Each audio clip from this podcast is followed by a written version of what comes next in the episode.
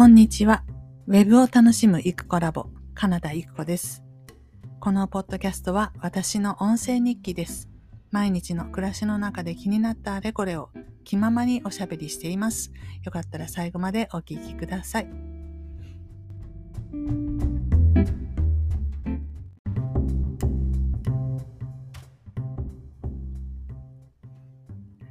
それでは3月31日金曜日のポッドキャストを、始めていきたいと思います。すいません、喉がなんかね、イガイガする。えー、時刻の方が午前11時13分となりまして、もうじきお昼というところです。私ですね、この1週間、月曜から金曜まで、もう人生初めてのファスティングに挑戦しておりまして、ファスティングって、なんだろう、プチ断食みたいなやつかな。まあ厳密には断食してなくて、あの、プロテインとか、えー、いろいろ飲んでいるんですけれども、まあ、どうですかね。私の若い頃に流行っていた断食っていうのはなんか修行みたいなやつで、なんかその期間に飲むための酵素を野菜を使ってね自分で酵素を育てたりとかっていうとんでもない手間のかかるものでしたけれども、えー、当然今回やってるのはそんなわけもなくそしてあのうんとダイエット目的体重を減らすっていうことはもちろんなんですけどあのその方法としてというかそれよりもっと高い目標としてあの体の毒を出すみたいなデトックスですねこれを目的としているということでした。で私よくわからないので、とにかく言われたことを言われた通りにそのままやるっていう風でやっておりました。で、家族にとても同情されて、かわいそうだね、お母さんって。これもあれも食べれないんだね、とか言われてましたけど、実際問題、その家族が食べるご飯はね、作ったりしてたんですけど、どうってことないんですよ。うーん、食べたいなとも思わないし、そうですね。あの、本当にどうってことなかったんです。で、辛かったのは何かっていうと、手持ち無沙汰。こう、今、ポッドキャスト撮ってますけど、さっきまでまた別のことをしてて、一日の大半をパソコンの前でなんやかんやしているんですね。で、その間に私はだいたいコーヒーを飲んで飲み続け、で、時々はちょっとしたおやつをつまんだりとか、こうしていたんですね。で、そういうものが一切できなくなっちゃって、ファスティング中はの飲むものも水だけって言われてるので、まあ実際は左右をすすりつつですね、作業をしてると、まあすぐに退屈になっちゃって、あの、その退屈っていうのが辛かったですね。いかに今までいろんなものを飲み食いして退屈を紛らわしていたかということが分かりました。はい。とはいえ、なんかしてないと、あの、退屈なので、それこそ、こまごまと動き回って、家の大掃除をしてみたり、うーん、なんだろう。なんか服のね、冬物をちょっとしまって、薄手のものを出してみたりとか、あと、窓ガラスをこすって掃除してたりとか、そういう、まあ、常ね、やらないのでそういうことを非常に汚れているわけなんですけど、そういうことをごそごそごそごそできたので、まあ、結果はどうあれ家の中は多少綺麗になったぞというところでございます。はい。で、そんな、えっ、ー、と、ファスティングも本日終了でございまして、今日は、この回復食といって、ちょっとしたものを、お粥とかね、そういうのを食べるというスケジュールになっております。で明日から解禁なんですけれども、まあ今回の 教訓でですね、まあお砂糖とかはあんまり取らないようにしようとか、あと私問題だと全然思っていなかったカフェインですね。コーヒー。あの私、コーヒーを飲んで眠れなくなったっていうことが人生で一回もないんですよ。ですだからカフェインなんて全然平気って思って、ただ美味しいと思って飲んでいたんですけれど、このファスティングの一週間前に、一週間前っていうのはまあ準備期間でお砂糖とかは控えようって。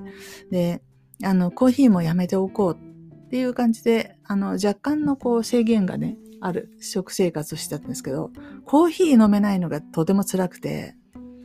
で、なんかこうぼんやりしちゃうし、で、そのファスティングやる前の週ですね、あの、ご飯食べてるんですよ、普通に。えー、パンとか白砂糖とかコーヒーはやめてねっていうだけで、だから白いご飯も食べれるし、なんだ、うどんはダメだけど蕎麦は OK とか、そんな感じの、えー、の中で、コーヒーをやめたら、まあ偶然たまたまかもしれないんですけど、その週の後半に突然腰が痛くなったりして、なんですかね、腰ってあの、前に痛めたところとは違う場所で、こう背骨に近いような場所が茎って言ったんですよね。なんかこう、なんかかがんだ瞬間に茎って言って、で、骨がずれたとかそういう感じでは全然ないんですけど、でも茎って言って、その辺の筋肉がピキってなった感じだったんです。で、痛くて、えーみたいなことが。なんで今腰痛？みたいなことがありました。ただそれ2、3日で治って、で、週末だったんで多分金曜。土曜日は痛いなと思いながらもジャズダンスに行けるぐらいの感じ。で、日曜ぐらいから楽になってきて、月曜からファスティングに入っていったんですけど、そっから先は全く痛みもないし、むしろその先週の前の週のこう体が重い感じとか、腰痛くなっちゃったりとか、そういうの一切消えちゃって、もうなんか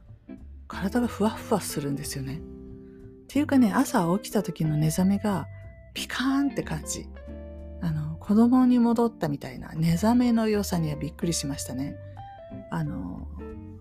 目覚ましかけなくても6時とかに目が覚めたりして、しかもいい感じでですよ。わあ、なんか嬉しいみたいな感じで目が覚めて、何にもないんですよ、別に嬉しいこと。それぐらい体調が良かったっていうことなんですよね。で、この、あの、2週間のその体の感じを見ると、やっぱり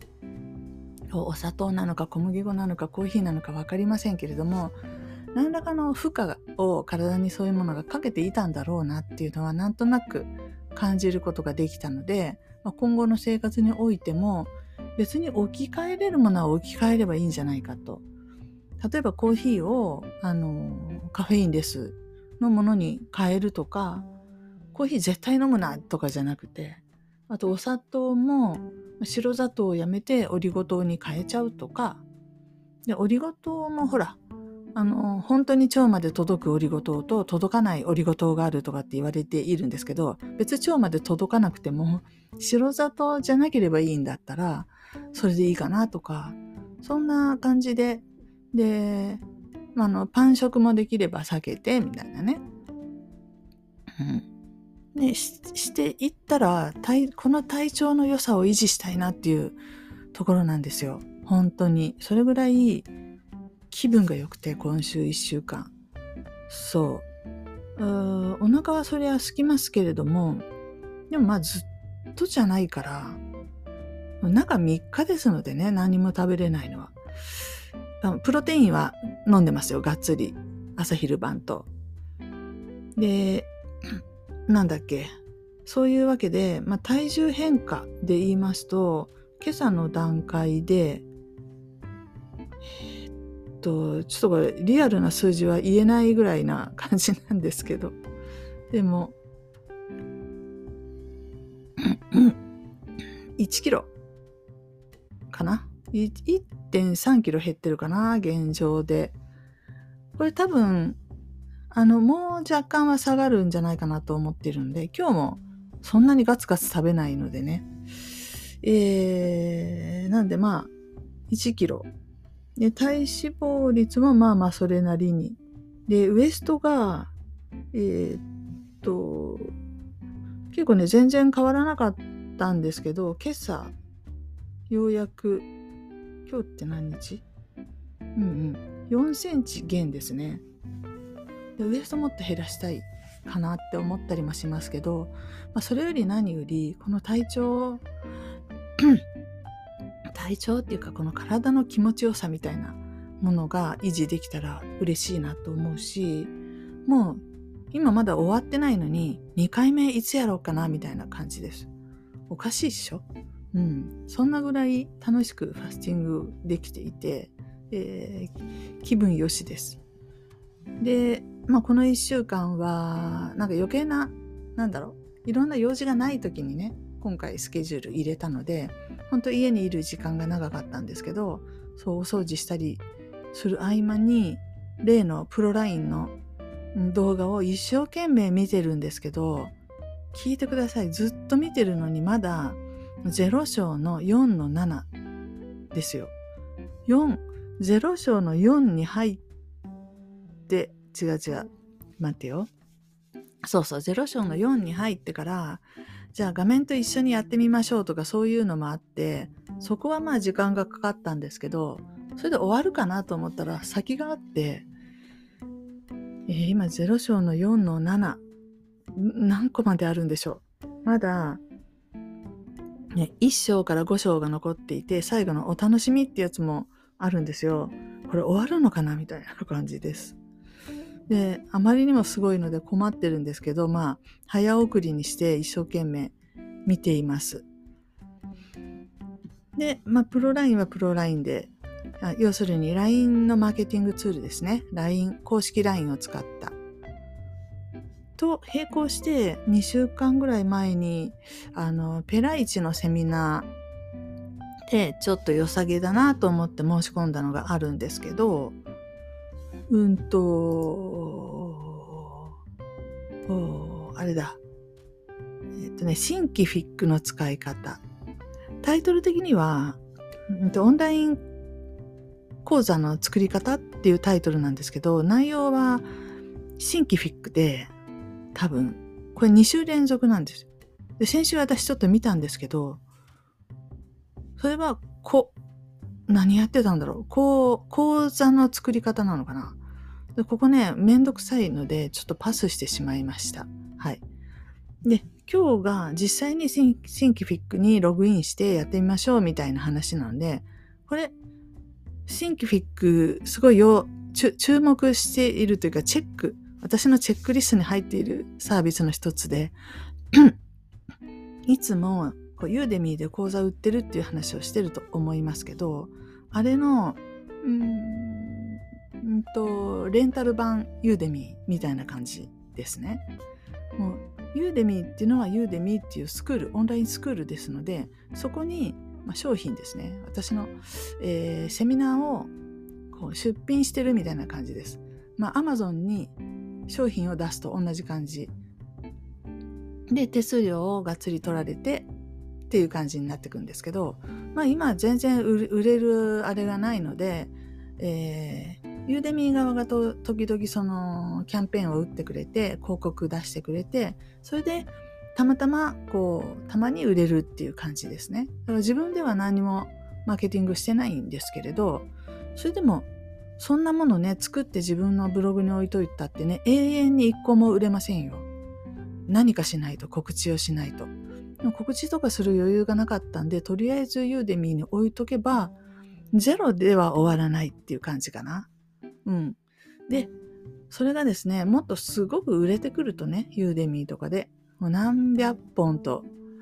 あってとか、受講者数も何千人とかなってくると、今度その引かれる手数料が苦になってくるらしいんですね。自分の好きな値段で売りたいよって。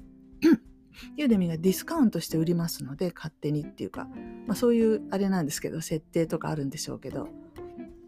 なので、ああ、これ自分で定価で売れたらなーって思うらしいんですね。そうした時に、じゃあ同じようなシステムを自分で組むのは不可能で、結構大変なんで、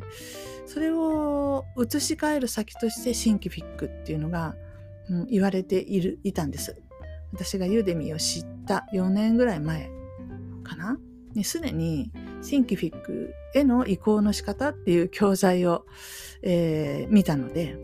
でへえと思ったんですけど、まあ、買う人がいないのにシンキフィックに置いといたって全然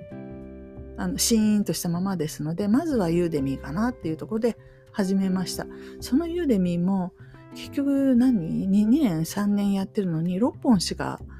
教材作れてないので、うんと、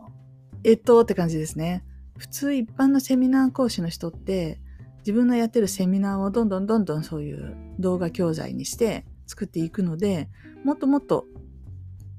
あのたくさん作れるはずなんですけど私ほらセミナーやんないじゃないですか。でスキルもそんなにないし、と、特にこの教材としてまとめてリリースできるほどのテーマをね見つ見つけることができてなくてえそれであんまり増えていかないっていうこともあるんですけれども、でも、うんと、それでも前から一応チェックすべき対象として上がっていたシンキフィックがまさかの、えー、ペライチの、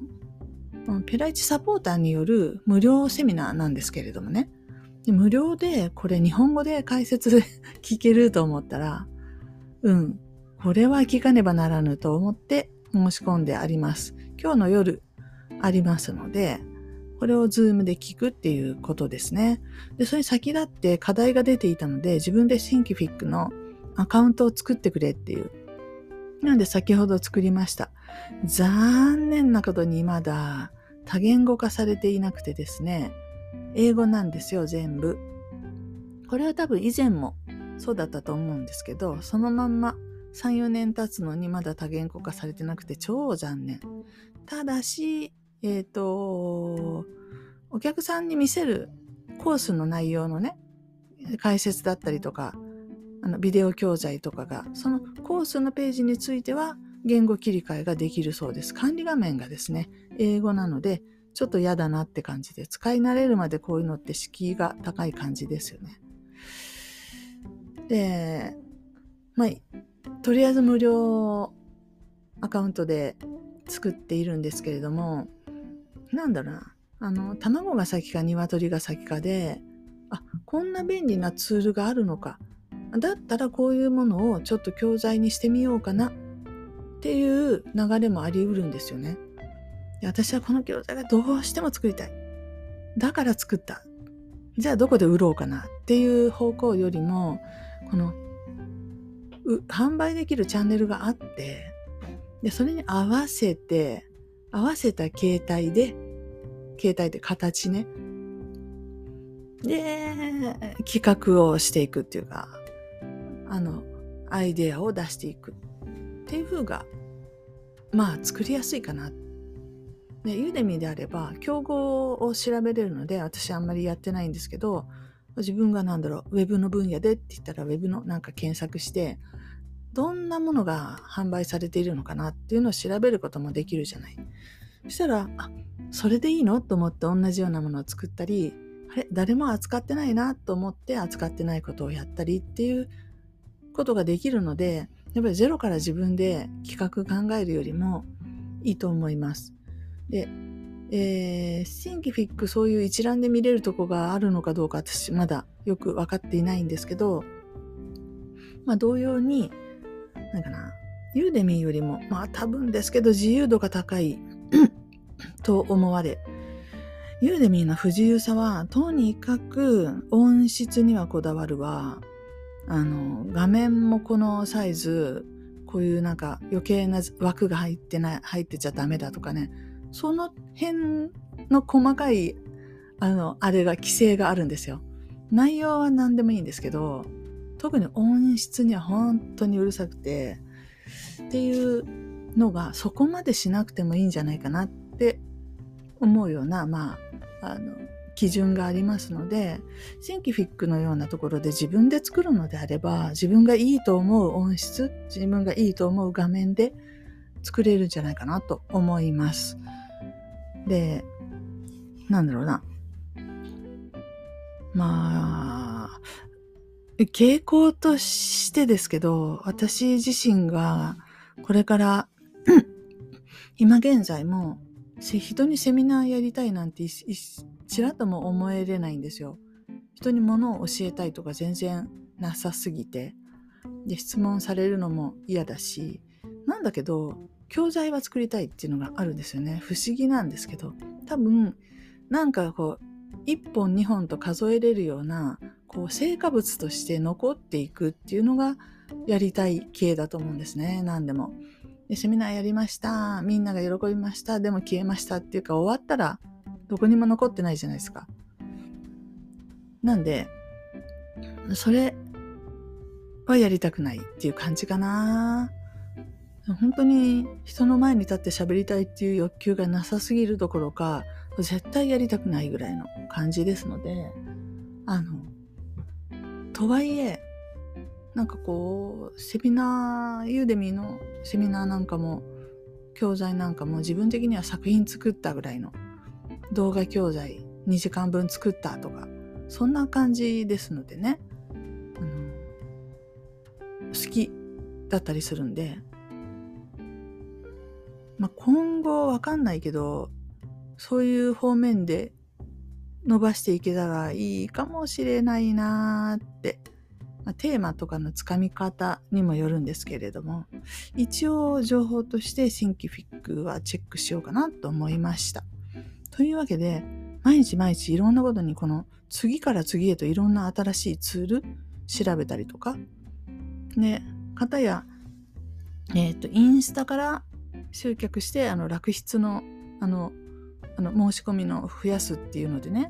でまだなかなか LINE 集客のステップがシナリオが組めないんですけどとりあえず始めようかみたいな。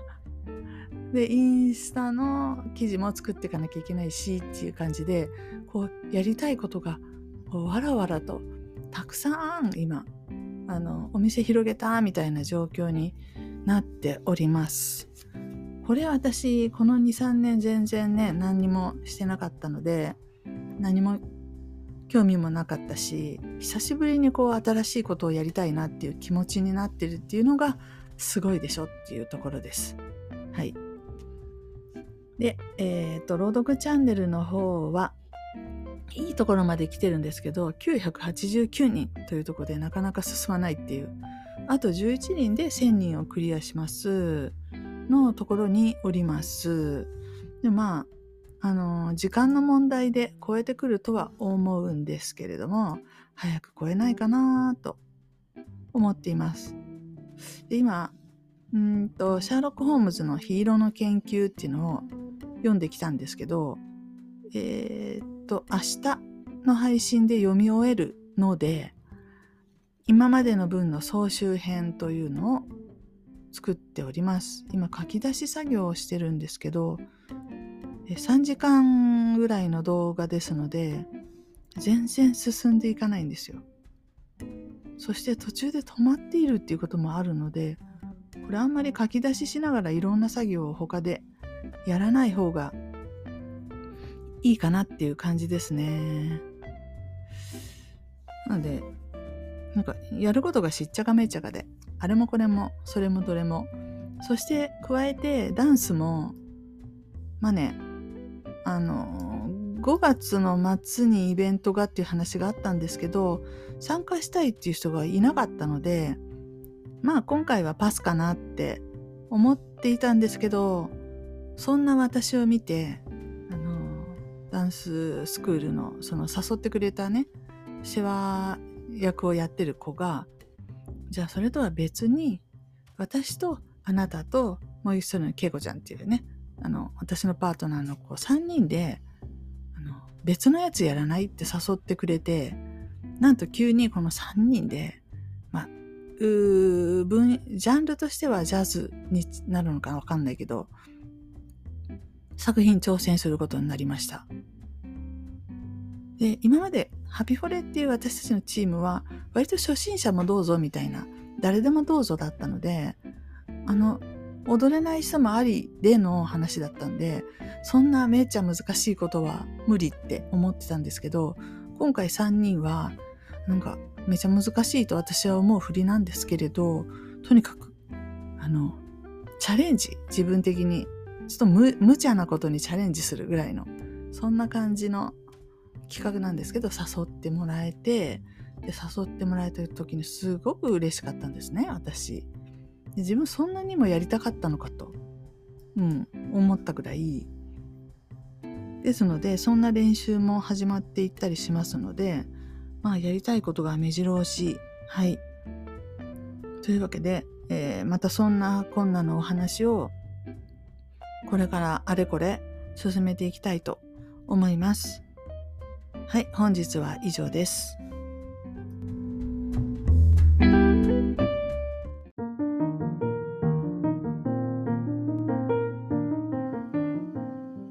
お聞きいただきありがとうございました。このチャンネルはゆくコラボの日常のおしゃべりを配信しています。よろしければフォローお願いいたします。コメントもお気軽にお寄せください。お待ちしています。